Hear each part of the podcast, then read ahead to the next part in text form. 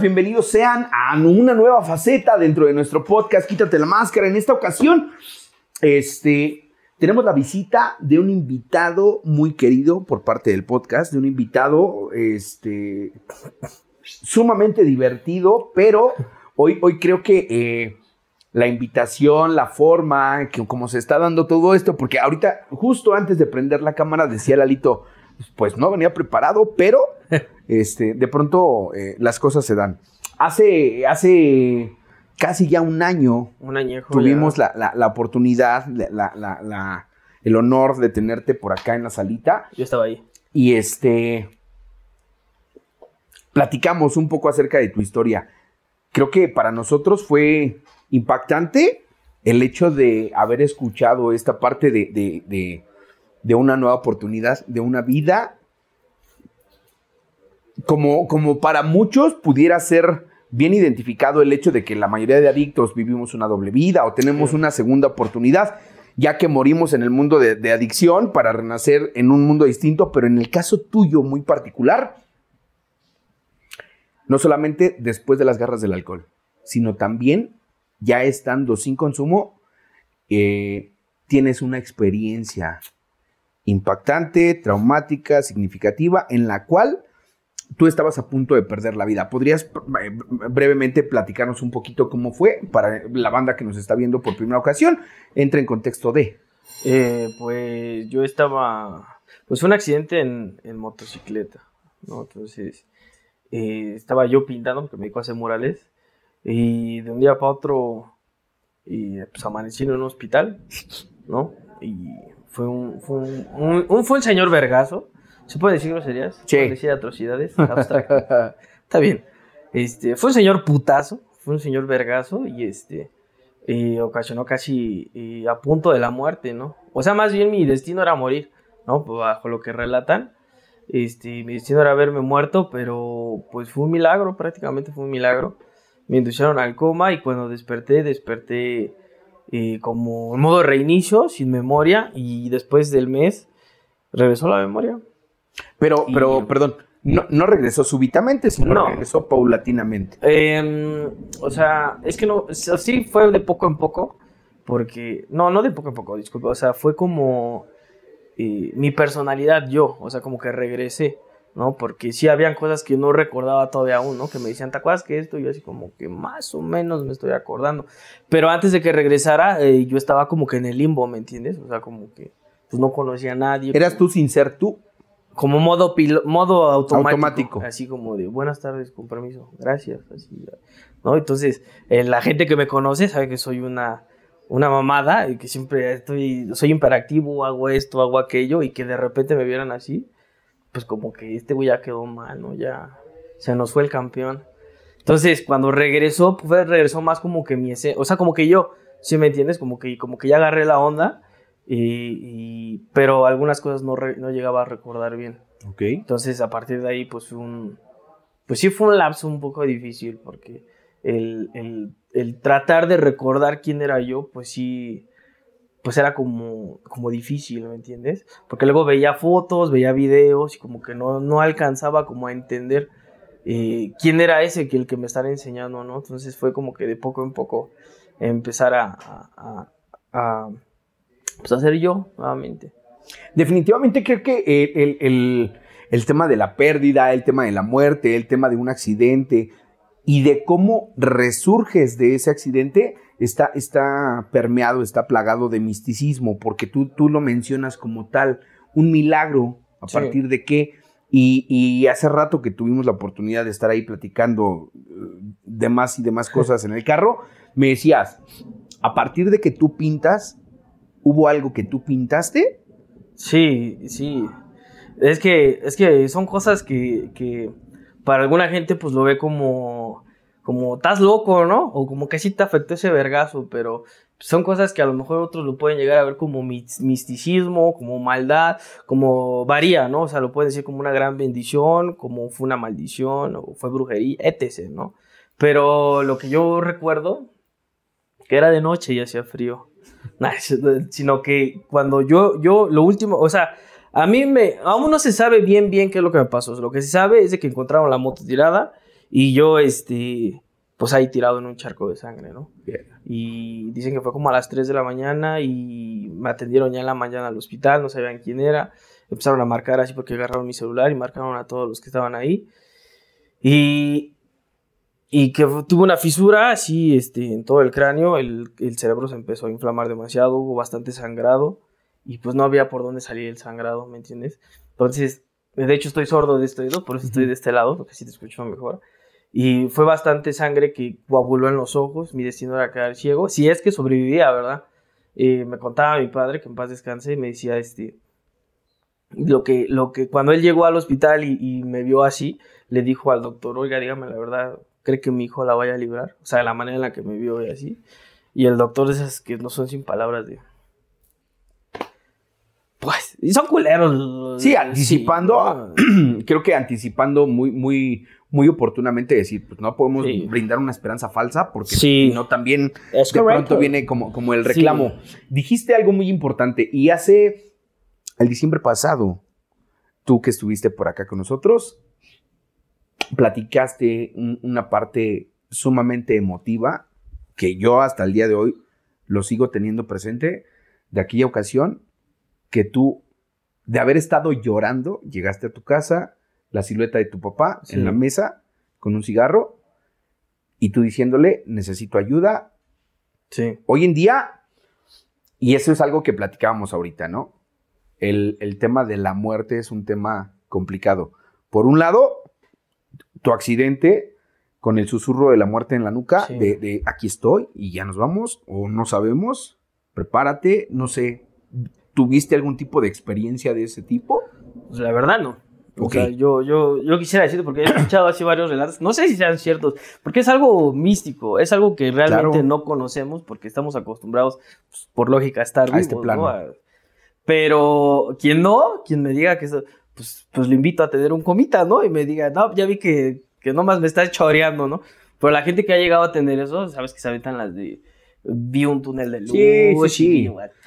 Y no, y, y, yo, por ejemplo, le, le, doy mucho, mucho este espacio de decir, a ver, este, pues, es un tema importante, porque viste de cerca la muerte. Y cuando digo viste de cerca la muerte, no porque hayas visto a, un esqueleto o a la, figura que muchos representamos o tenemos como identificado con, pero sí estuviste cerca de, por las lesiones, por este tipo de, fisura, este, todo el... Sí, o sea, le dijeron que, o sea, si llegase a vivir, o sea, ya, si llegase, o sea, ya te ya fue, él está ciego, ¿no? Entonces, eh, o sea, fue algo, fue un, fue un milagro, ¿no? Porque me habían dicho que yo estaba dictaminado a estar de 5 a 6 meses en terapia intensiva. Este, y de ahí vemos, ¿no? Si es que pasa esta noche, ¿no? Si era, era pues son culeros, no son culeros, son eh, duros, pero es la verdad, ¿no? Dicen, la mejor de esta noche no pasa. Ok. Entonces, me acuerdo que por ahí eh, los familiares de ese entonces me comentaban que, que ya estaban, ya estaban, o sea, ya, ya habían ido a la funeraria a ¿cómo se llama? A revisar. A guardar mi cacho. O sea, ya así como que este. Ya tenían contemplado el hecho de que yo no iba a sobrevivir. Entonces, yo quisiera decirte que fue así como que, que en ese entonces, en todo ese lapso que yo estuve batallando, eh, no con la muerte, con la vida, fue, eh, quisiera decirte que yo estuve viendo y estuve aislado y vi luces y vi cosas.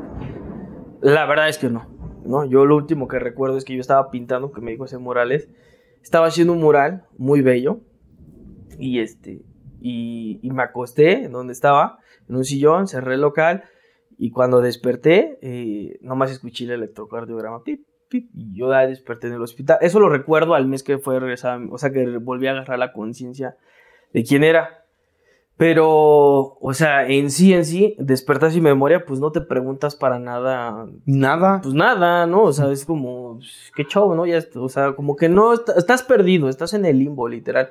Y yo no, yo no me acuerdo absolutamente nada de, de, de ¿cómo se llama? De, de, de qué me había pasado, eh, cómo estoy batallando en estar vivo. Entonces, cuando ya salgo yo del, del hospital y veo a la gente y la gente lloraba, la gente, pero lloraba así de que qué bueno que estás bien, gracias a Dios estás vivo. Y yo no entendía, ¿no? Porque para mí era normal, para mí era normal, o sea, estar así como estoy, ¿no? A lo mejor vergueado, puteado, para mí era normal. Y la gente le causaba mucha emoción, mucho sentimiento el verme vivo, ¿no? Pero yo sin, sin, sin saber, pues yo no entendía absolutamente nada, entonces sí fue así como estar en el completo limbo, ¿no? Decías tú, antes de encender la cámara, esta parte donde dices tú, de pronto también te has preguntado, ¿para qué haber sobrevivido si también me va a tocar ver sí. la partida de personas? Personas importantes en tu vida. Pues sí, el, pues sí, yo he estado, yo, yo he pensado de esa manera porque a veces este, digo, ¿para qué sobreviví? Si, si ahora me tocó ver perder a la gente, ¿no? Ah, ¿Para qué me, no me tocó morir para ver yo morir a la gente, ¿no? Porque y después de mi accidente he visto pues perder amigos, perder familiares, ¿no? Tiene poco que falleció mi padre y a veces así como que sí me he peleado a veces en mi mente eh, con la vida, de que a veces no la entiendo, a veces no he llegado a, comprender, pero hoy en día ya, pues aunque no quiera, ¿no? Se entiende porque se entiende. Yo, yo de, después de mi accidente que, que regresé eh, así desde ceros, pues se aprende, aunque no quiera, ¿no? Uno eh, empieza a apreciar más este, lo que hoy en día hoy tiene, ¿no?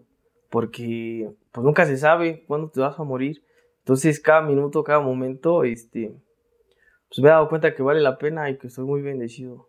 Creo que, ese es un punto mucho, muy importante, ¿no? Adquirir una, conciencia diferente sí, a partir de, la pérdida o a partir de la tragedia, porque a final de cuentas, este, seguramente para ti, para, para ti tal vez no, porque no estás consciente, pero en tu entorno, para muchas personas fue una tragedia el haber visto, el haber estado presente, el haber estado eh, desde su trinchera viendo el, proceso deteriorante en tu vida, en tu cuestión de salud. Y, bajo esta parte donde los doctores dicen, pues, ¿quién sabe si libre esta noche? Sí, sí, las probabilidades de que pierda la vista, de que pase esto, de que pase esto, de que pase esto. Entonces, el, el pronóstico es poco favorable. Sí.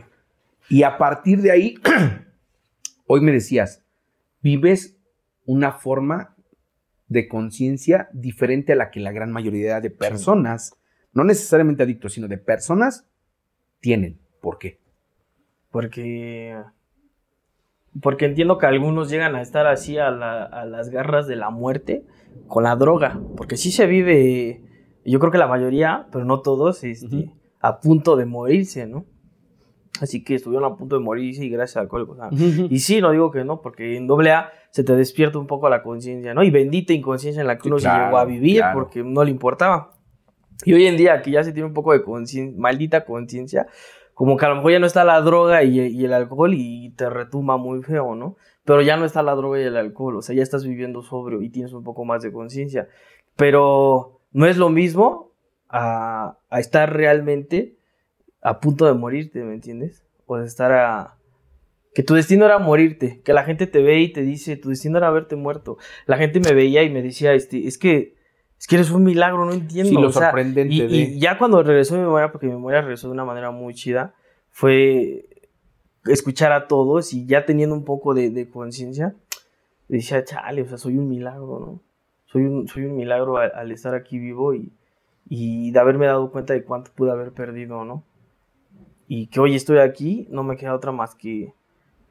No me queda otra más bien, que ya te das cuenta un poco más de, lo que el día de hoy tienes, ¿no? De lo que a lo mejor no tienes los millones, a lo mejor no tienes las grandes mansiones, pero tampoco vives una gran pobreza, tampoco vives así en un lugar muy feo. Como que valoras más lo que el día de hoy tienes, sea mucho, sea poco, ¿no? Como que, y le quitas la importancia a lo que a lo mejor en un momento le pusiste demasiada importancia. Sí, a las cuestiones banales, a las cuestiones. Yo, yo, yo, yo, yo, yo le agradezco a Dios infinitamente. Y si pudiera regresar el tiempo, volvería a tener ese accidente. No lo cambiaría absolutamente. Porque a través de eso el día de hoy eh, me doy cuenta de más cosas. ¿Quién camina conmigo? Y se valora un poco más la vida. Uno valora más las cosas cuando está a punto de perderlas o si no es que ya las perdió. ¿no? no es lo mismo que te regalen un celular a que tú te esfuerces en comprarte un celular. Cuando te regalan algo, pues no le das tanta importancia, pero cuando te cuesta o cuando estuvo a punto de perderse tu celular, lo cuidas más, lo, lo atesoras un poco más y fue así.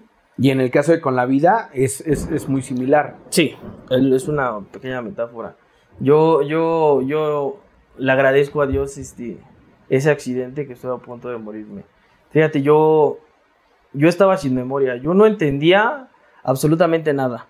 Cuando yo despierto en el hospital y veo así este, y, pues, las mangueras, el electrocardiograma, yo no entendía. Era más bien que yo no entendía, más bien lo que estaba pasando. Yo no entendía así como eh, el orden o el mandato que llevaban los, los, los enfermeros, o por qué me tenían que ver, por qué me tenían que estar picando, por qué en las noches.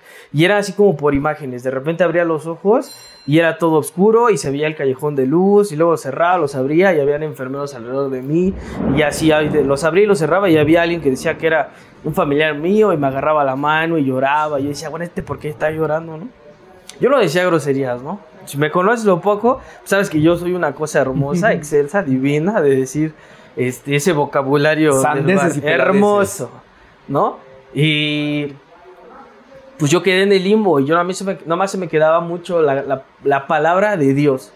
Se me- literal, o sea, la palabra de Dios, porque todo el mundo hablaba de Dios. Gracias a Dios estás bien, gracias a Dios, le pido a Dios que Dios haga, que Dios esto, Dios aquello. Entonces, como que yo decía, pues, ¿quién es ese man, Holmes?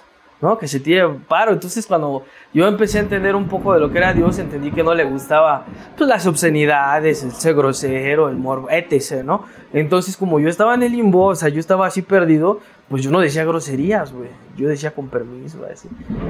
Y cuando se me acerca gente, así, cuando yo estaba perdido, me dice, ¿qué pedo, hijo de tu puta pinche perra madre? Esas perras mamadas, ¿qué, mi pez? Mira tus perras mamás, que tú me hiciste esta chingadera y así, ¿no? Y que yo tatuaba, ¿no? Y yo le decía, ¿por qué hablas así? No digas groserías. Eso no le gusta a Dios. Me dice, no mames, pues las peor, hijo de tu perra madre, ¿no? Y yo decía, oh, qué rayos. Entonces, bastante tiempo yo no, yo, bueno, el mes que estuve así llegó un momento en que no me gustaba ver a tanta gente que me visitó, ¿no? Porque, porque me, me- me dejaba una duda de decir quién era yo, ¿no? O sea, ¿por qué siempre, eh, por qué siempre lloran cuando me ven? ¿Por qué siempre me, me- le dicen que gracias a Dios? O sea, ¿por qué me dicen que yo pintaba? ¿Por qué me dicen que yo eh, iba a juntas? ¿Por claro. qué me decían que esto, que aquello? No entiendo absolutamente nada. No los entiendo, no los comprendo. La verdad es que este, ya no quiero ver a nadie. O sea, ya me hartó ver a tanta gente. Y diario venía gente a verme. O sea, y era demasiada gente la que me mandaba mensaje por el teléfono, me marcaban videollamadas, que de Chilpachi, que de Capula, o sea, de todo México, que yo viajaba demasiado, que yo hacía murales, que yo conocía bastante gente. Entonces llegaba un momento en que decía, ¿quién era yo? ¿No? Me enseñaban los videos así donde yo pintaba así en cámara rápida y decía, ¿qué pedo? No entiendo esta chingadera. O sea, llamarte y, y desde ese entonces yo, yo, yo cada que hacía una oración, porque me decían que hiciera una oración, ¿no? Este, yo siempre le pedía, le pedía a Dios, siempre le decía, te pido que me regreses la memoria. Te pido que me regreses la memoria. No está chido esto, no está, no está bello, o sea, te pido que me regreses la memoria. No te cuesta nada, pues ahí la tienes, aviéntamela. Un cacahuate pa'l chan, lo que sea, aunque sea una rafaguita, así un pequeño, así este, re- un flashazo, un recuerdo de como que ya agarré el pedo, banda, como que más o menos, o sea, no recuerdo nada, o sea, te pido que me regreses la memoria, te pido, y era la mañana, me decían, una oración, yo le pedía que me regresara la memoria, te pido que me regreses, llegaba la noche, y llegaban veces donde llegaba a sentir una perra desesperación, de decir que, o sea, ¿por qué? ¿Por qué me dejan vivo si, si no reconozco a nadie? O sea, ¿cómo quieren que yo, que yo sea amable con toda esta gente si no los recuerdo, no los conozco? O sea, son demasiado buenos conmigo, pero ¿cómo les explico que no los conozco o que no los... O sea, es más, me, me causan inseguridad, pinches perros. Bueno, yo decía así en mi cabeza, ¿va? O sea, ni se. O sea, igual hasta quieren conmigo, Jotos, o me quieren hacer algo, ¿verdad? ¿Por qué tanta... Pero, ¿Por qué tanto cariñito? ¿Por qué tanta importancia conmigo? Iba gente diario así a verme, ¿no? ¿Qué, qué, qué es eso de doble A? ¿Qué es eso de alcohólico? O sea, ¿Por qué tanto alcohólico? ¿Por qué de varios estados? ¿Por qué? O sea, no entendía. Entonces yo siempre le decía, te pido que me regreses la memoria, te lo pido de favor. Y a veces llegó un momento en que dice, ¿qué quieres que haga? O sea, yo me alucina así, ¿eh? Sea, ¿qué ocupas? ¿Qué quieres? ¿Quieres que haga algo? Pues, dime, o sea, no, no, no entiendo, no, no llegaba a entender así este, el por qué. Pero nunca me di cuenta porque para mí era algo normal en ese momento, el caminar, el estar haciendo eso, o sea, así todo vergueado, era lo que yo veía, pero lo que veía la demás gente, lo que vieron los doctores, lo que vio la familia, de que mi destino era estar de 5 a 6 meses internado, ¿no? en terapia intensiva, luego te bajan a piso y así, ¿no? En total solamente estuve 13 días internado. Cuando fui a mi primera consulta, yo ya podía caminar, comillas bien. Un ojo estaba desvariado, un ojo ya estaba pues ya enchuecado. O sea, fue una fisura que pues estoy sordo. Desorbitado. Entonces, como no servía el oído, pues sí como que me tamuele. Pero ya podía caminar, ya podía hablar, podía ver, pero me tapaba un ojo porque sí veía medio chueco, ¿no? Entonces, cuando llego a, mi primera consulta y el doctor me ve caminar así al primer mes y al hablarle, y este, que no me dejaron hablar bien. Yo quería decir algo y mi papá me ganaba la charla y, él hablaba por mí, ¿no? Entonces me desespero, llevaba una gorrita y un cubreboca, estaba la pandemia en ese entonces. No me deja hablar, me desespero, me bajo el gorro, me quito el cubrebocas y digo, oiga doctor, la, verdad le quiero decir algo, o sea, yo sí quiero, yo quiero comentarle lo que el día de hoy me está afectando, o sea, no es del, del que yo vea chueco, del que no escuche, no es tanto eso, o sea, no, no es, as- o sea, yo no lo veía como un problema porque así, así regresé, sin oír bien y sin ver, o sea, ¿sí me entiendes? O sea, yo lo que quiero saber es por qué no reconozco a nadie, por qué no tengo memoria, por qué no recuerdo quiénes son esta gente, por qué no recuerdo que yo pintaba, que yo era así, este, que hacía juntas medias locochonas, de que yo tenía un vocabulario excelso, y ahorita de esta manera en la que le estoy hablando tan educadamente, bueno, no le dije así, va, en mi mente, lo que le, le hablé un poco más lento y más así como, ¿por qué no recuerdo a gente? Y acá, así. Y el doctor se sorprendió, ¿no? Y me dijo, tú eres un caso muy sorprendente. O sea, ¿cómo es que, que me puedes hablar pues bien, que puedes caminar. Y este, déjale hablo a la doctora principal, fue por la doctora principal. Y la doctora de que me vio, sí, ella no dijo sorprendido, eres un milagro, es un milagro de Dios, qué bueno. Y ella me contó lo que la gente hizo por mí, ¿no? Lo, lo, dime, dime. Perdón que te interrumpa. En, en- en este proceso fuiste acompañado hasta donde yo recuerdo la plática anterior y ahorita lo estás mencionando en repetidas ocasiones, tu padre. Sí, Dijiste algo importante. Regresar a este estado de conciencia donde ya recuperas la memoria, donde ya empiezas otra vez como a fluir, todavía no hay, no. ¿no? pero, pero paulatinamente se fue dando, No. ¿no? O sea, la memoria no... No, No, sea, no, no. Me refiero a que el proceso fue así. No estoy diciendo que, que- que- que haya sido de un mes, no. Sino que paulatinamente. ¿Cuánto tiempo tienes accidente? Como tres. Tres años, porque me dices que fue en la pandemia. De tres años para acá. Y este año, la pérdida que puedo considerar yo más significativa para ti, Sí, la de mi padre. el proceso de la partida de tu papá. Ajá. Por un lado, yo lo veo desde este punto. Tu papá, sabiendo tu accidente, viendo tu, tu, tu proceso dentro del hospital y posteriormente pudo ver un, un nuevo regreso, un nuevo recomienzo tuyo. Hoy para ti, ¿cómo es esta parte inversa? Pues. Eh, no entendí. ¿Cómo? A ti te tocó ver el deterioro de papá. Ajá. ¿Cómo fue ese proceso para ti con este nuevo estado de conciencia? Pues. Pues sí fue. Fue erizo. O sea, te estaba contando que. Que. Que antes de que regresara a mi memoria. La persona que más estaba presente era él. ¿Sí me entiendes? Y lo reconocía. Hasta eso, o sea, no, tampoco lo veía y no. no o sea, veía a los únicos que reconocía bien, bien, era mi hermano, mis hermanos y mi papá. Mi papá era más como.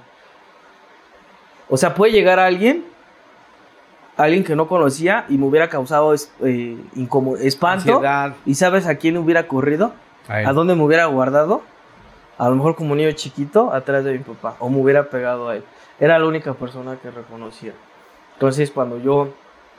Cuando en ese entonces la doctora llega y dice que soy un milagro. Y mi papá estaba más contento que yo, ¿no? Hay unas imágenes que no me gustan que, que me enseñaron. Que, pues así, yo creo que así hicieron un grupo de WhatsApp. Así como para turnarse y cosillas así en el hospital. Y hay una foto donde está mi padre que, que, que me duele demasiado. y, donde mi papá estaba sentado, recargado así en un poste de, afuera del hospital, devastado, ¿no? El saber que su hijo no la va a librar, que su hijo se va a ir, ¿no?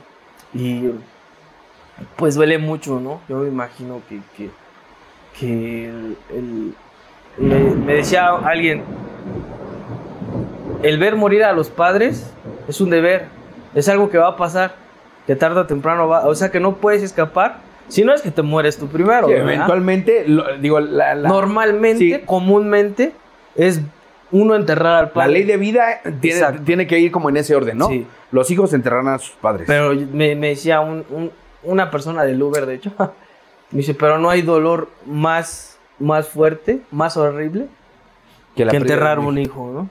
Yo no lo he vivido, por la gracia de Dios, ¿no? Y yo creo que mi papá se sintió devastado en ese momento. Entonces, mi papá siempre estuvo ahí al pendiente y, sintió mucho gusto al escuchar a la doctora y me decía no pasa nada. Y mi papá no le gustaba que yo tatuara, él quería que yo estudiara inclusive y salió emocionado y cuando sale este digo, yo así como, ¿por qué mi papá está tan emocionado, no? Digo, yo le, llevaba un mes, o sea, después de un accidente, ¿no? Y la doctora me dijo, es que llevas un mes y ya puedes caminar y es así, dice, hay gente que, que fue el accidente menor que el tuyo. Y ahorita siguen internados.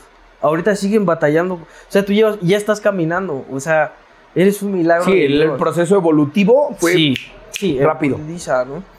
Y mi papá lo veía como algo muy, muy chido, ¿no? O sea, ver a su hijo nuevamente levantarse. Y yo le decía, ¿crees que pueda volver a tatuar porque dicen que tatuó? Y mi papá estaba emocionado. O sea, él estaba muy. Yo no entendía por qué está tan emocionado, ¿no? Y decía, espérame, espérame. Y se metió a la oficina de donde estaba el doctor, donde me tomaron la consulta. Y yo, oiga, doctor, una pregunta. Creo que así, pues no sé, sí, tú vas a poder, hijo, tú vas a volver a tatuar, tú vas a poder. Me motivó bastante, ¿no? Y ese día fue bastante gente a, esa casa en la que yo estaba, unos familiares. Este, fue mucha gente y todo el mundo me, o sea, se enteró de la noticia de que yo estoy bien, que ya no tengo que volver a, no sé, no sé me acuerdo cuántas. Inclusive me daban medicamento porque mi destino era ser, eh, no esquizofrénico, no, eh, no sé, que me iban a dar ataques. nunca me dieron ataques, nunca me dieron ataques. Eh, me recuperé muy rápido, ya pude caminar, medio chuequillo, ¿va? pero como al mes ya pude ver, ver mejor del ojo, un poquillo chueco. Todavía, no sé si estoy hablando con... todavía, este, sí a veces, ¿no? Y, y la gente se emocionó bastante, mi papá y no había ganado un millón de pesos. Mi papá no había ganado un carro. Mi papá no había logrado algo así. Sorprendente, pero. Tan, tan grande que pueda comparar, comparar la felicidad que sintió en ese momento. En que su hijo no se fue. En volver a ver a su hijo que iba bien. ¿no? Que no había pasado nada por el momento. Entonces, eh, cuando llegó la noche, este, yo me harté de mucha gente ¿no? Que me decía gracias a Dios, gracias a Dios.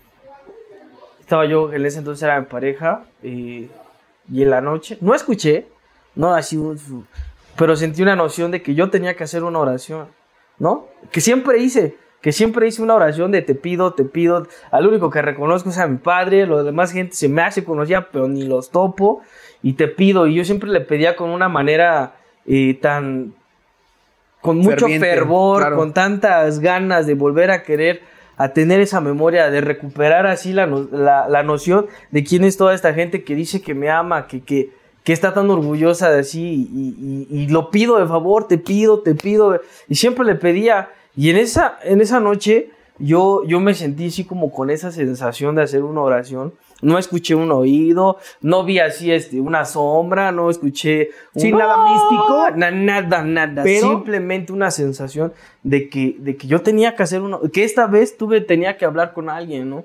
Con el que le decían Dios.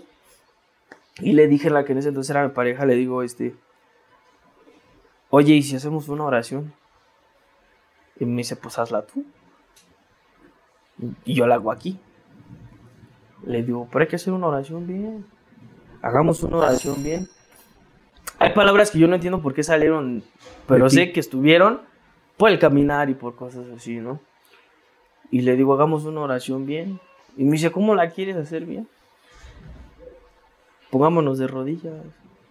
Vamos a la orilla de la cama, pongámonos de rodillas. Y me dice, ¿para qué? Así estoy bien. Le dije, es que un Dios no se le arrodilla a otro Dios. ¿no? O sea, yo estaba en el limbo y decir eso era como, pate, güey, ¿qué, ¿qué, pastillas agarraste, no? Y yo lo entiendo, un Dios nunca se le... O sea, la, la gente puede hacer una oración hasta cagando, durmiendo así, y siempre es así lo mismo. Llega, llega, llega la noche y, y, uno no tiene, uno no tiene este insomnio, uno se fuga a veces de la realidad, uno a veces se fuga de, de, de, de estar consciente y se la pasa en el celular, este, viendo memes, o luego ya sabes que abren el puesto y empiezan a mandar de hola hermosa, ¿cómo estás? A uno duermo, mamadas, de, o ver porno de enanos con cáncer, güey. Soy el único enfermo, sí. Pero ya después, de, ya hasta que te está agarrando el, el, el, cuerpo, así de decirte, ya tienes que dormirte, apagas el celular ya con tu mano chaquetera, la, la apagas tu phone y ahora sí haces una oración, ¿no?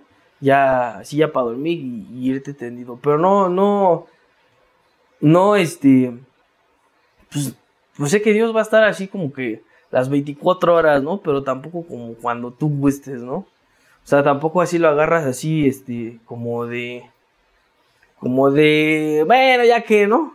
Y la haces así acostado y se acabó. Y, y cuando haces una oración, solamente estás pide y pide y pide. Te pido por mi hijo, te pido por la chamba, te pido por el quítate la máscara, me entreviste, te pido por aquel, etc. Te pido y te pido y te pido. Siempre, ¿no? Lo agarramos más como buzón de quejas, ¿no? Te pido, te pido, te pido. O sea, ya pediste un chingo y Dios ha de decir, no mames, güey, ya estás en buró espiritual ya me debes un chingo, hijo de tu puta. Y te llega la primera, la primera mensualidad y piensas ya no que ya te abandoné y dices que ya no, ya no te amo y ya andas haciendo pura mamada, andas haciendo, andas haciendo pura pinche atrocidad.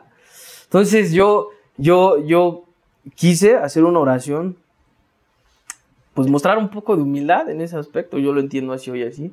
Y fue ponerme de rodillas. Y me acuerdo que cuando llegué a Alcohólicos Anónimos en el anexo, me decía un padrino, este, antes de dormirte, avienta las chanclas, avienta las chanclas debajo de tu cama para cuando te levantes, te arrodilles. te arrodilles, hijo de, porque un Dios no se le arrodilla a otro Dios. Y ahora entiendo por qué dije eso, ¿no?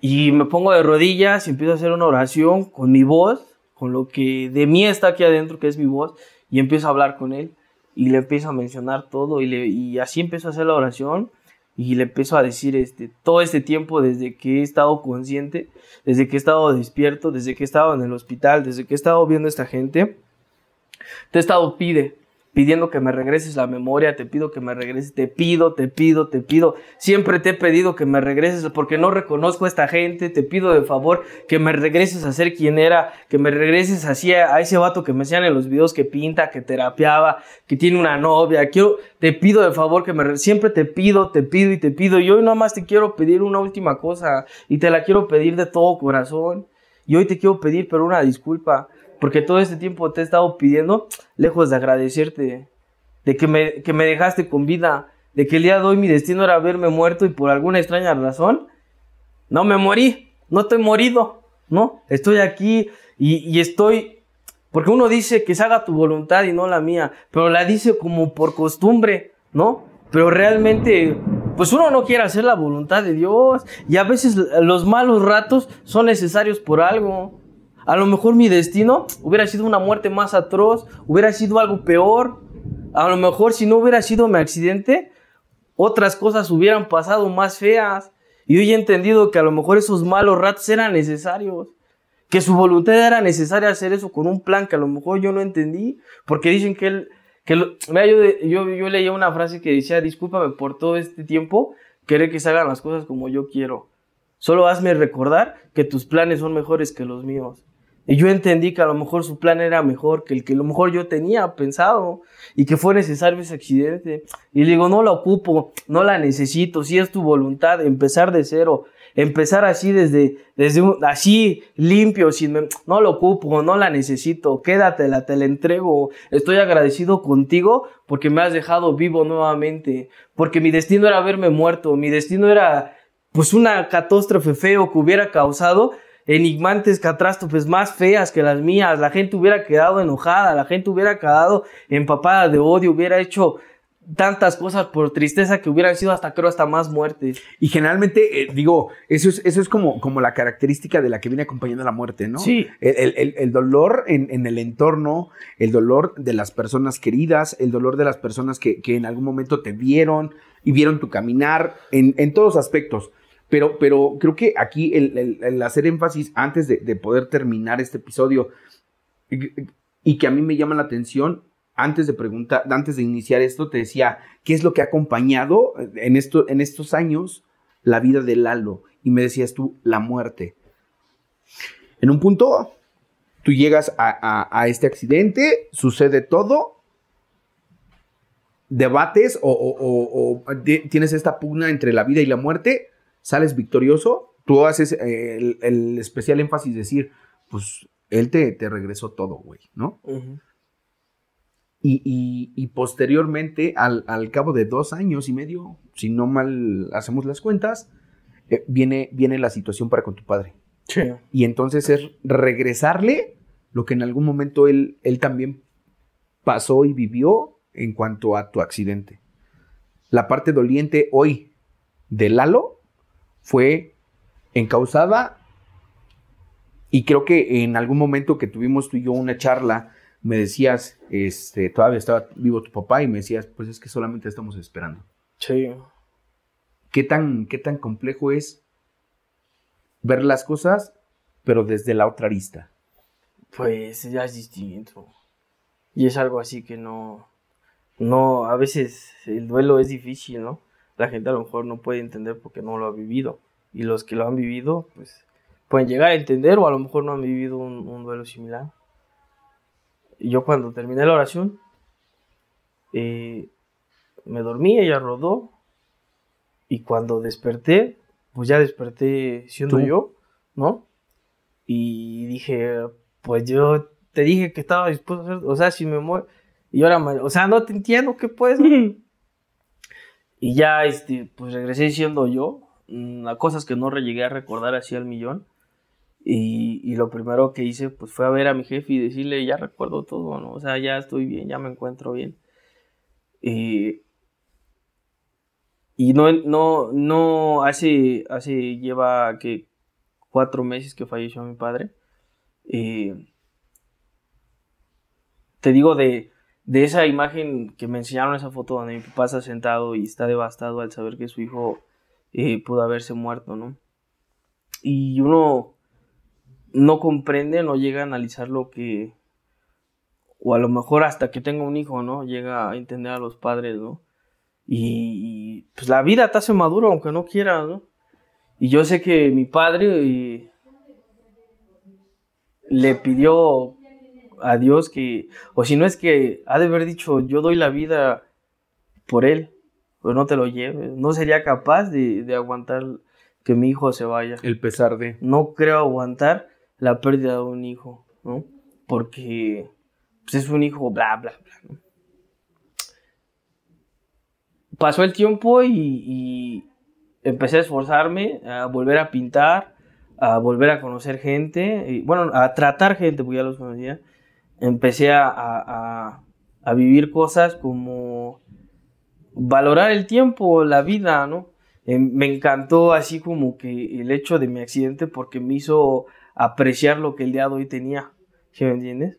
Eh, entonces a partir de mi accidente, a partir de esa regresión así de memoria, toda la gente que llegué a, a, a- a que estaba a mi alrededor, los empecé a apreciar bastante. Empecé a volver a pintar y a tatuar de cero, empecé a esforzarme, empezó a encantarme el sentido de estar vivo, a apreciar un poco más la vida, a ver, como viajaba, me encantaba ver paisajes, o sea, el hecho de estar vivo, hay gente que lo ve ya como una costumbre y no se da cuenta. Sí, ¿Sí eh, de- de- o sea, lo desde, desperdicia, lo... desde el reenamorarte de la vida. La gente ya lo ve como costumbre, el despertar, y llega la noche y, y nomás va- vas a llegar a pedirle a Dios. Lejos de eso, yo, yo les invitaría a que llegara la noche y le contaras tu día y te vas a dar cuenta que fuiste muy bendecido, que fue algo así como que estoy rayado como cebra, porque hoy eh, pude alcanzar a ver a mis hijos, pude estar, hablar con mi padre, hoy pude ayudar a un alcohol, a etc., ¿no? Y le cuentas y ni tus pedos son tan graves como otros quisieran, ¿no? Otros tuvieran.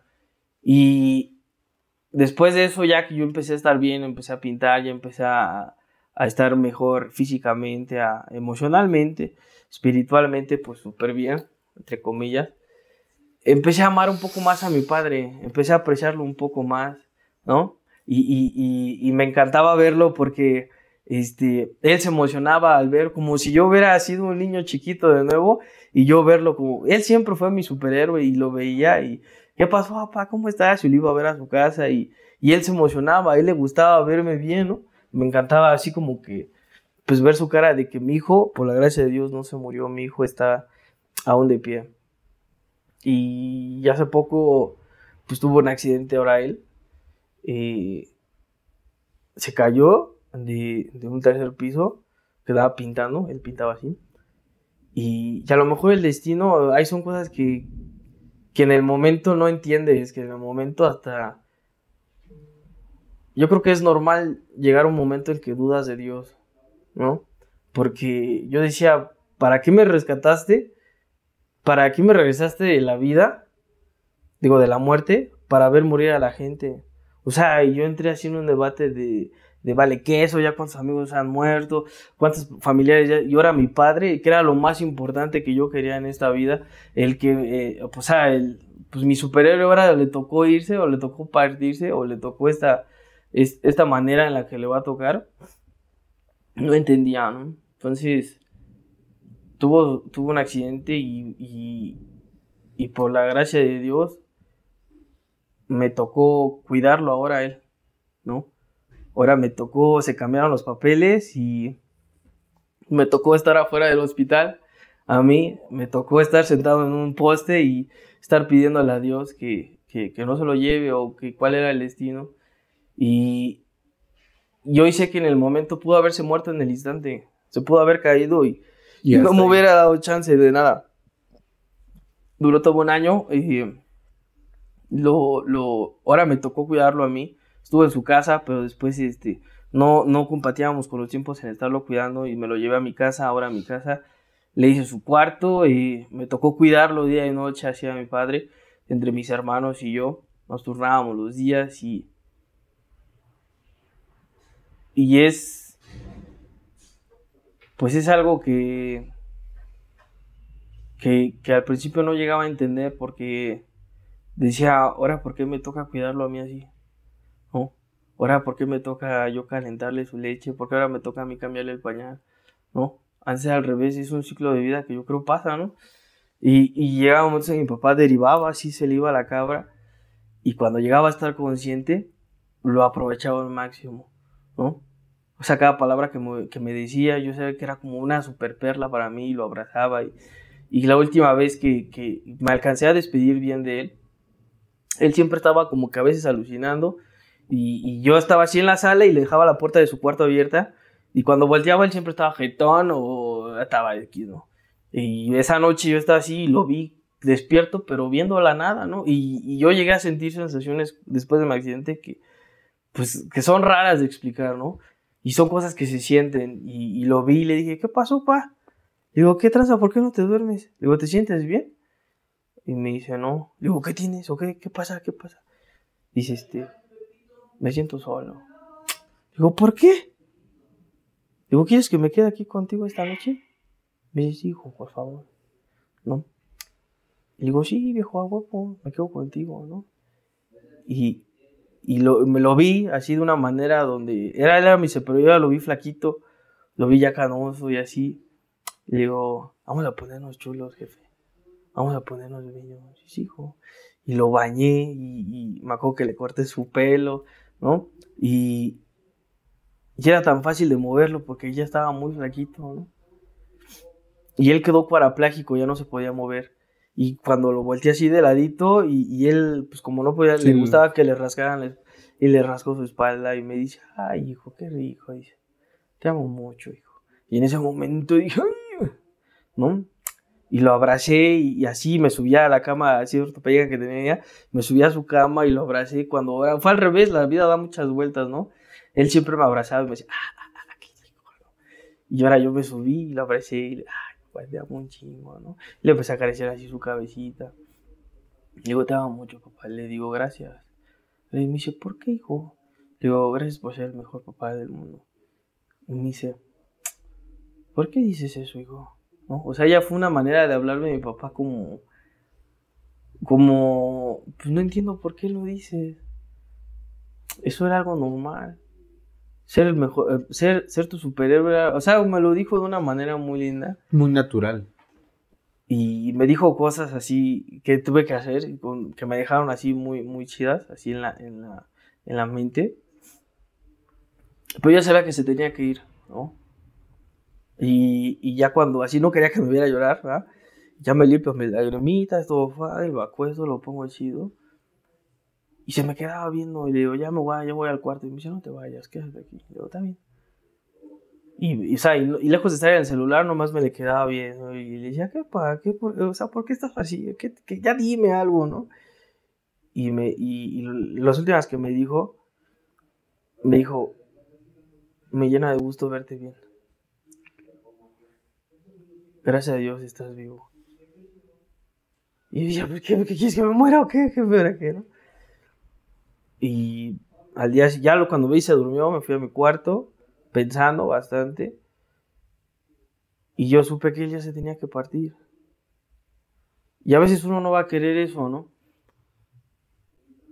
Pero decía que ya se fuera, que ya se tenía que ir, que se fuera. Le pedí a Dios que ya se lo llevara, porque ya era mucho sufrir el que estaba haciendo.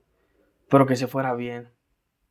Se alcanzó a despedir de mí. Al día siguiente me fui, se quedó mi hermano y ya me marcó mi hermano. y me dijo una, una llamada muy fea que, que, no me gustó para nada. O sea, escuchar a un hermano así con, de la, así con la voz rota, de, ya no se mueve mi papá, mi papá ya no me está respondiendo. Y me decía, o sea, se le olvidaba colgarme y me decía, papá, papá, ya no respira. Y mi hermano entró así muy en una... Una crisis.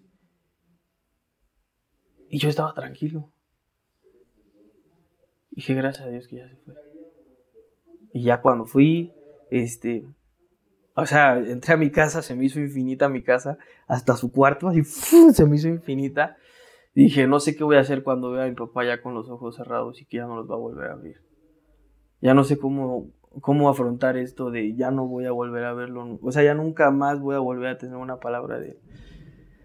Y cuando voy, clásico.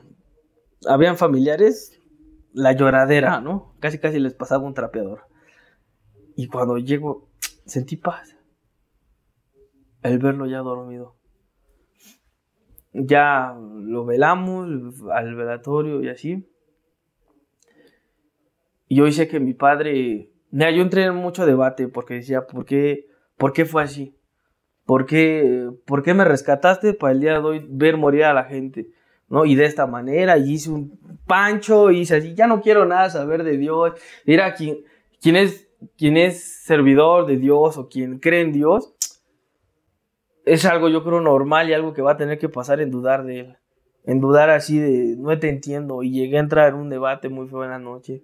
Al día siguiente, cuando regresé a mi casa y, y, y sentir esa ausencia de alguien que ya no está, pasar a ver su cuarto y ver la camilla completamente sola, empecé a debatir así, empecé a hacer mi berrinche y decir, no te entiendo, no entiendo por qué me rescata.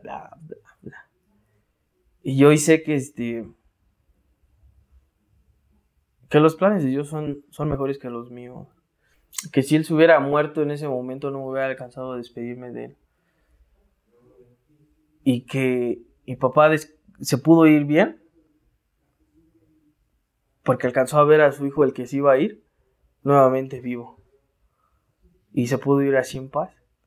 Yo hice que, que la muerte es, pues es un premio, ¿no? Que todo el mundo se lo va a ganar tarde que temprano y que algunos quieren ganarse ese premio haciendo trampa, tanto mérito, haciéndose trampa y, le gané, ¿no? Pero hoy, este, hoy sé que la vida es dura y que a veces hay que tener que ser duro para eso, porque a través de eso hoy, hoy valoro un poco más la vida la vida. Había un relato que, decía el Guillermo del Toro, que de un señor que escuchaba un susurro siempre en su oído que decía, este, vive, vive, ¿no? Y que no, se, no entendía el, quién le decía eso o por qué escuchaba eso. Y el día que le toca morirse, se dio cuenta que quien le decía eso era la muerte, ¿no? Entonces, después de la muerte, este, yo creo que lo que más quiere la muerte pues es que vivas, ¿no? Y, hice un mural por ahí en, mi grupo que, que puse un compa que también falleció y decía, vive, vive atentamente la muerte, ¿no? Porque vida solo hay una y solamente sabemos que va a llegar, va a llegar la muerte tarde que temprano y uno afirma, uno asegura, uno, o sea, que va a vivir el día de mañana, lo tienes muy afirmado, o sea, lo, puedes apostar que mañana, porque oye, ¿qué tal? Mañana lo hago, mañana esto, o sea, lo afirma de una manera, este, tan certera de que va a vivir el día de mañana. Y hoy sé que nadie tiene el tiempo comprado absolutamente para nada y que el día de hoy solamente queda el solo por hoy no es ante la droga y el alcohol, el solo por hoy también se puede cambiar para otras. El solo por hoy es para los nuevos, para esos chirimiquis que ahorita todavía tienen así con esas ganas, porque tienen la obsesión latente, pero alguien que ya lleva tiempo, el solo por hoy ya sería una atrocidad y, sé que si nos vamos a, así, los viejos van a estar escupiendo hacia arriba, así, pues yo me quito, etc, ¿no? Pero solo por hoy, fíjate, yo, yo, quien me dio una, una señora putiza, no fue un padrino ni, una madrina de doble A con años. Fue con alguien del Uber, una señora del Uber, que, que no me aparece por más que la busco ese viaje, no, a lo mejor aluciné, no sé, pero me dio una virrisa, ella fue la que me dijo, porque ella también vivió muerte y yo le dije, es que yo no entiendo la vida, la vida es culera, la vida es una mierda, bla, bla, bla. Y ella así bien buena onda me dijo, la vida no es tan culera como la piensas. Si la vida hubiera sido culera, no te hubiera alcanzado despedirte de él y la vida fue tan bondadosa todavía contigo. me dijo, todavía me dijo fuerte, Dios todavía te quiso tanto que alcanzó que tu padre te viera vivo nuevamente. Y fue el momento en que se tuvo que haber partido. Si se hubiera muerto en el, no hubieras alcanzado a ver. No, me dio una señora verguiza para ti, me dice. Y él solo por hoy, porque le dije que yo estaba en un grupo, dice, cámbialo. Solo por hoy amo un poco más.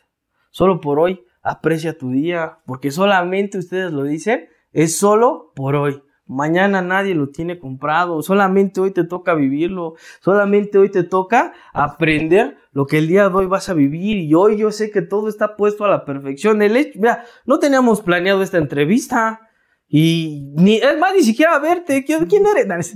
No, ya ves cuando empieza la pelea.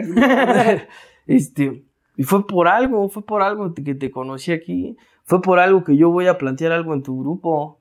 ¿No? Porque no lo saben, pero todos aquí, bueno, este, voy a dejarle un mural así muy chido aquí, este, a, mi compa aquí en su, en su institución, verguísima, y, y lo que yo voy a dejar plasmado, en, porque hoy sé que, que lo que yo planto se va a quedar para siempre en el cuerpo de la gente, o no para siempre en un tiempo prudente donde, donde voy a dejar mis obras, o sea, y yo sé que, que al dejar algo ahí, puede ayudar o puede empeorar las cosas. Y yo me he puesto a una dedicación eh, en cada que dejo un mural en cada lugar, que no solamente es el dibujo, que no solamente es el mural. Cuando estoy ahí, estoy un tiempo, a lo mejor unos días, y conozco gente nueva, y conozco cosas nuevas, y aprovecho todo lo que el día de hoy se me da, aprovecho todo eh, así, lo que se me dé, lo que se me sí me he vuelto un poco así como de vida solo hay una, solamente me queda una y lo aprovecho. Y sí soy un poco alterado, ¿verdad? Pero un poquito. No le tengo miedo a la muerte. No significa que me quiera morir, ¿eh? No significa que ya vámonos a todo lo que da la moto y raja su puta madre, ¿no? Pero no me espanta la muerte. No me espanta el hecho de, de, de que sé que va a llegar, ¿no? Voy a tratar de vivir y no morirme, obviamente, pero sé que la muerte es algo que no se puede, no, no se puede evitar para nada, tarde o temprano vamos a llegar y tarde o temprano que Dios nos permite más tiempo, pero tarde o temprano uno de los dos se va a ir, o nos vamos juntos, me avisa, ¿no? Pero alguien de los dos se va a tener que ir, nadie. Todos tienen ese boleto, todo el mundo tiene ese pase VIP y solamente el día de hoy no podemos poner el, el, la muerte como una opción. Solamente queda una opción. O sea, la muerte ya la tenemos comprada. Si esa viene implícita desde el momento en el que tú empiezas a Solamente queda vivir. Solamente queda vivir, pero ya depende de ti. Si quieres el salario mínimo de lo que siempre estuviste acostumbrado, que es despertar, trabajar, eh, echarte un palo a medias y ya regañar a los. Y va, ¿No? O hacer algo diferente el día de hoy. Hoy hice algo chido. yo, yo, yo voy encaminado a esta parte y ya para terminar el, el- el episodio, fíjate, decías todo algo ahorita y yo lo, yo lo aprendí en otro lugar que decían, el, el ser humano es el único ser tan soberbio que dice hasta mañana. Sí. ¿Por qué? Porque asume que mañana nos vamos a ver a las 7 Sí. de la mañana y no, no necesariamente. Y, y es- esta parte que tú dices, a la que yo le, le adjudico el nuevo estado de conciencia que llegó a ti, el poderte reparar con tu papá, el poder reparar, y, y creo que es el proceso al que todo el mundo le tememos, o le, te- le- sí, generalmente le tememos, ¿no? La pérdida de alguien porque ocasiona dolor Sí. pero, pero no es sino por el dolor que mejoramos también nuestra, nuestra experiencia. Y algo que aquí decimos mucho en, en las ocasiones en que, en que hacemos nuestros temazcales, que, que, que decimos frecuentemente, hoy es un buen día para morir. y se oye, se oye así como, yo lo pienso así, ¿no? De pronto la banda, Ajá. este, estrellado, es aprendido, mas no es sentirlo, güey. Porque es fácil decir, puta, hoy es un buen día para morir, ¿no? Ujú. Pero- Pero, pero realmente eh, mi egoísmo me dice, no Me mames, no me quiero morir, güey. Sin embargo, a través de, de vivir la vida con intensidad, y, y como tú dices, la intensidad no es como e- este desenfrene de, ay, voy a coger y voy a mamar y voy a- porque no, sino, Ah, digo no. Sino de, de- de verlo con, con- con intensidad de, de- de amar más, güey. Sí. De brindarte más, de servir más, de escuchar más. Y, y- y esa es la parte con la que el día de hoy yo me quedo. Yo te agradezco muchísimo el que, el que tú puedas estar aquí con nosotros. Definitivamente, eh, en esta segunda ocasión, al igual que en la primera, yo tengo muy presente ciertas cosas contigo específicamente. Te lo dije desde la primera vez. No es una casualidad que estemos platicando. Hoy reafirmo esa idea, güey. Porque la vez pasada decías, ojalá te metas en pedos, ojalá te vaya mal, porque el, el- el común es, güey, no mames, todo el éxito y la verga. No. Ojalá te vaya mal para que realmente logres Sí. ver todo el potencial que realmente tienes. Hoy yo te agradezco mucho, Lalito, de verdad. A toda la banda, este, creo que es, es como un poquito eh, observar claramente la parte doliente, la parte sintiente, pero sobre todo la parte consciente. Hay, hay banda que nos está viendo que ha tenido pérdidas. Hay banda que tal vez tú el día de hoy no estés sabiendo cómo lidiar con esta parte de decir, este plan de ese gran arquitecto del universo, o como le quieras tú llamar. Pero ese plan es perfecto y decía algo Lalo, que es con lo que yo me quedo. Muchas veces el plan de Dios es mejor que el mío. Pues sí, todo pasa por algo. Entonces, chido, gordo, fue un, fue un honor, fue un, fue un orgasmo el día nuevamente verte y que todo tiene un destino. Por algo nos quedamos sin gasolina. Para los que no saben, nos quedamos por ahí baratos. Hoy nos tocó. Eh, pero si no hubiera sido, si hubiéramos cosas diferentes Sí. hubieran pasado. Entonces, como lo dices, mucha gente a lo mejor ahorita, ahorita a lo mejor, ojalá y no, todos, ¿verdad? Pero aunque no quieran, estarán viviendo, que estén esperando la pérdida de alguien. Entonces, yo, fíjate, ya para, ya para bajar, me, me, yo no, yo no creí estar capaz de la pérdida de mi padre. Y dije, me acuerdo que me encontré a un familiar y le dije, no creo aguantar la verga. No creo aguantar cuando mi. Es lo único que tengo. No creo aguantar así esa pérdida de mi superhéroe. No creo poder aguantarla. Y me dice, yo viví lo mismo. Solo está con él hasta el final.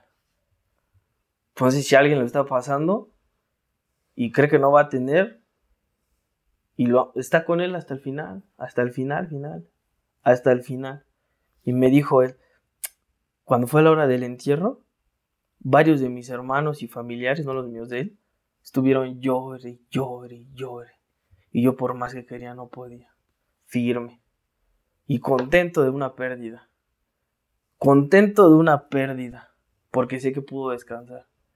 Y ahora yo le dije, tú por pinche indolente, hijo, estás loco. Estuve con él hasta el final. Hice todo lo posible por él. Quise re- retachar la copa, porque no era mi deber, era mi... O sea, era algo lógico. Él estuvo conmigo en las peores. Yo vi lo que mi papá hizo por mí hasta no más, este... Hasta no más no poder, ¿no? Fue un padre excelente. Y era por inercia ayudarlo y estar con él hasta el final. Y lamentablemente algunos dicen amar a alguien, amar a un familiar y, a la mera hora no pueden. Y son los que en, el, en la hora del velatorio van a estar llori y llore. ¿Ahora qué fue? Estuvieron llorando y a mí hasta me enojaba. Era así como, hijos de su perra madre, quítate, deje limpio el ataúd porque ya lo están ensuciando tanto moco, hijos de su puta madre. Y me decía alguien, este, porque lo cremamos en cenizas. cuando va a llegar a la funeraria dice, ¿y quién se va a quedar con las cenizas? Un familiar, ¿no? Y le digo, ¿qué? Sí, o sea, para saber quién se va a quedar las cenizas. Y le digo, si quieres, quédatelas tú. Que las cenizas de mi padre ya no me sirven para nada ahorita. Lo aproveché en vida. Si quieres, quédatelo tú. ¿No? Ya muerto, ¿para qué? ¿No? Entonces, estar con él hasta el final, hasta el final, final, aguantarlo, porque piensan que estar con él hasta el final como un perrito, eh, esperando la... No, estar con él hasta el final es una batalla de cuidarlo, de cambiar el pañal, de estar checando que se le suba la temperatura. Es una batalla interminable que se, que se vive este, con una gran victoria, de no sentir tanto el dolor. Y hoy sé que fue por algo. Solamente los valientes eh, tienen esta capacidad de, de, lo que en algún momento yo aprendí ahí en la quinta, que decían, aceptamos con, con valor lo, lo, doloroso del proceso de transformación. Y creo que ese es hoy con lo que yo me quedo. Aceptar con dolor lo doloroso del proceso de transformación. Hoy te lo agradezco mucho a toda la banda, muchísimas gracias y hasta la próxima.